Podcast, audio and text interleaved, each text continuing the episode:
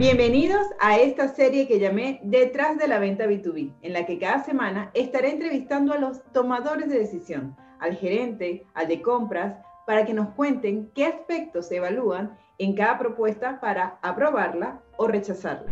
Mi nombre es Karen Torres, soy formadora de equipos comerciales.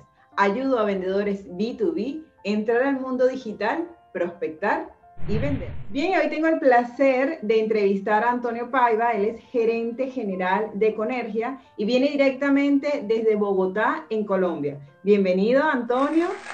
Gracias, Karen. Muchísimas gracias por la invitación. No, gracias a ti por compartirnos eh, todo lo que maneja, todo lo que se maneja detrás de la venta, o sea, lo que ustedes piensan, que es lo que los vendedores quieren saber para no seguir equivocando. Eh, su modelo de negocio es de grúas y de plantas eléctricas. Entonces, ¿Eres de los gerentes que están en digital buscando prospectos o que le llegan proveedores a nivel de redes sociales? Mira, por el tipo de negocio, nosotros poco eh, nos llegan proveedores eh, por redes sociales. Llegan más llamadas, más email con información por el tipo de producto como, como te comentaba que manejamos. Entonces, eh, cuando nos llegan correos o nos hacen llamadas, nosotros filtramos esa información y la, la, delegamos a unas personas que son las que nos hacen las compras. Y para mí la llamada es, es algo que tiene mayor contacto, obvio, mucho mejor cuando, cuando ya hay una, una reunión formal porque ahí te conoces cara a cara. Sin embargo, la llamada de entrada eh, me parece muy importante porque hablando puedes lograr ofrecer o que me ofrezcan el producto que estoy necesitando. Entonces, yo ese producto o esa necesidad que tengo, le hago saber, sí, claro que sí, yo lo necesito, pero yo tengo una persona responsable que me hace las compras. Entonces, envíale o contáctalo, dile que hablaste conmigo y envíale la información. Es fácil contactar contigo porque, ¿sabes? Los gerentes siempre están como en muchas cosas. Eh, es fácil para ellos conseguir tu número de teléfono o llaman a la empresa y preguntan por ti. Sí, bueno, hay empresas donde ya me conocen porque también conozco a, muchos gerentes, entonces ya tienen mi contacto o muchas veces piden en la recepción hablar con el gerente y le dan, le dan mi número, porque nosotros somos bien abiertos en ese sentido. No somos de los que, mira, filtramos, eh, no, nunca le des mi número a nadie porque no somos así. Entonces fácilmente pueden acudir al teléfono de la gerencia.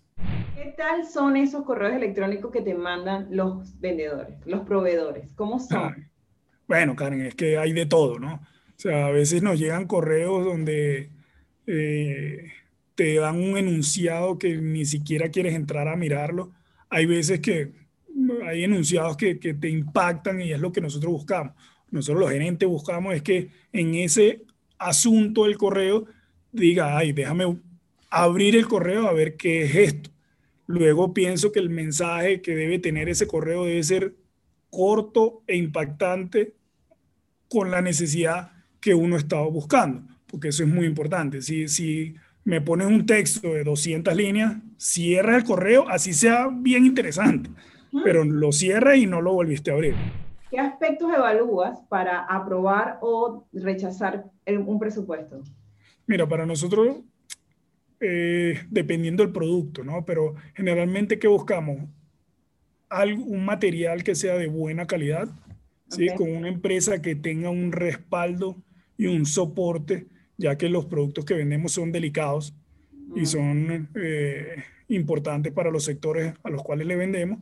En el caso de que yo tenga una falla, esa empresa pueda atenderme ese soporte. Entonces luego hay eh, algunos adicionales como, mira, bueno, te entrego el producto en tus instalaciones o te doy garantía extendida del, del material y así eh, pueden acceder más fácil. Y los proveedores, cuando los vas a buscar, ¿por dónde los buscas? ¿Qué te hace decir, este me da confianza, este no, este sí? O sea, ¿qué tienes que ver para que esa, esa empresa te genere confianza? Por Google. No, bueno, lo primordial es que nos envíe una cotización formal, ¿sí? Presentando el producto y su empresa.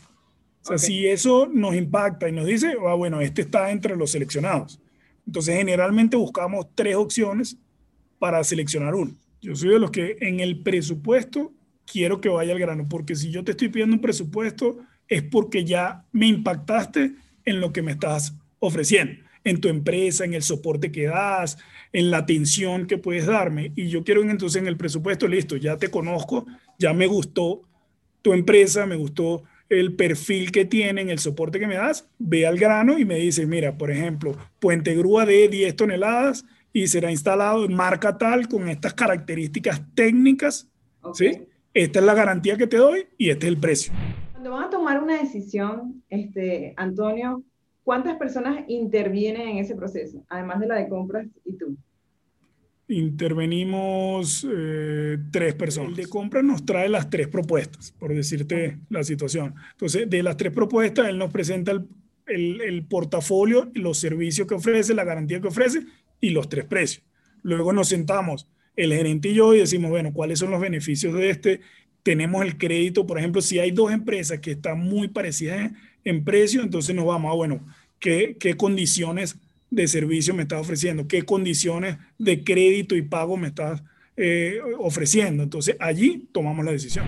Si ya estás casado con ese proveedor y llega otro que quiere también ser parte de la empresa de ustedes como proveedor, ¿tiene oportunidades de trabajar con ustedes? Sí, sí. nosotros cuando digo la palabra casado es porque ya tenemos años trabajando, sin embargo, eh, por ejemplo, nos pasa con el tema de los tomar fuerza que llega, llega un proveedor donde, donde nos dice, el proveedor de siempre, dice, mira Antonio, no lo tengo, y fue lo que nos pasó en, en el mes de noviembre y diciembre, y llegó esta persona que me había escrito casualmente por WhatsApp diciéndome que no tenía, tenían un año que no nos vendían y ellos tenían el producto en mucho menor tiempo al que siempre le compramos. Mm, ah. Entonces, obviamente, de hecho, ni vino, la vendedora me atendió muy bien, este, escuchó bien la necesidad, habló con el técnico de nosotros porque le di el, número del técnico y nos ofertaron en poco tiempo la entrega. Me escribió a lo mejor tal vez sí, sí, yo creo que también depende de la circunstancia del momento, porque a lo mejor me escribe cuando no lo necesito y, y, y, a lo mejor me hubiese demorado más. Pero entonces nosotros los vendedores siempre les digo, siempre tienen que estar en constante contacto con los clientes. ¿Por qué? Porque no sabes cuándo está eh, por comprar. Entonces siempre tienes que estar en esa atención, llamarlo cada dos meses, cada mes, dependiendo obviamente del negocio y de los productos, pero tienes que estar encima. Siempre tienes que estar encima porque entonces, ah, mira, por ejemplo, en este caso, yo tenía la necesidad urgente y ella me llamó, me cayó como anillo al dedo. Claro, por eso es que es importante a veces que los vendedores no se echen para atrás cuando les digan, no, mire, ya estoy casado con una marca, porque siempre hay espacio para todos. ¿Qué consejo le darías a los vendedores que están iniciando en este, en este mundo B2B y con ese tipo de modelo de negocio tuyo en Hay unos temas que son primordiales a la hora de vender. Uno, conocer al cliente y cuál es la necesidad que tiene. ¿Sí? Cuando tú conoces a tu cliente y conoces la necesidad, sabes cómo atenderlo. ¿sí? Luego tienes que conocer muy bien tu producto, porque en base a esa necesidad que tiene tu cliente y conociendo tu producto puedes ofrecerle la solución para él. ¿sí? Eso es lo más importante para mí. Luego entra de conocer a tu competencia. Si yo conozco a mi competencia, sé qué le están ofreciendo, sé si tienen stock, sé si tienen producto o no tienen producto, sé cómo es el servicio postventa de mi competencia, mi valor agregado siempre va a ser mejor. Claro. Y finalmente, como te decía, el servicio postventa. Si yo, por, ¿por qué? Porque si logré los tres primeros, logré venderle. Pero si no doy un servicio postventa, le vendí una sola vez. Y a veces es muy difícil, Karen, vender la segunda vez. Bueno, si hiciste un mal trabajo en la primera también. Es correcto. Por eso entonces tu servicio postventa es clave. O sea, si yo quiero mantener mi cliente, ese servicio postventa es clave. Un vendedor nunca puede hablar mal de la competencia. Un vendedor bueno habla de cuál es el beneficio que te doy yo que resta entonces a la competencia. ¿no? decir, mira, mi competencia es mala, no. Mi producto te va a ofrecer esto y esto y esto que no lo tiene mi competencia. Exactamente. Y entonces, bien importante, eh, estén muy atentos a qué está haciendo su competencia. También ahorita para investigar a la competencia está súper sencillo. Sí, sí, sí. Las redes sociales están diciendo todo, igual, como siempre, pides un presupuesto, que te lo manden y, y todo, lo, todo lo que se sabe cómo se hace para, para encontrar los datos de la competencia. Bueno, muchísimas gracias, Antonio, entonces, por todo tu aporte. ¿Quieres agregar alguna cosa más? No, bueno, ese es mi mensaje a los vendedores. Trabajen siempre la perseverancia y la constancia es algo que te lleva al éxito. Es, como te decía, conocer tu cliente, conocer tu producto y ser constante. Yo creo que eso te lleva al éxito. Exactamente. La perseverancia es la, la, madre de todos los éxitos, sinceramente. O sea, no hay nada que caiga del cielo. Y en ventas es, es, tu apellido. Si no eres perseverante, la verdad es que es muy difícil que logres los objetivos.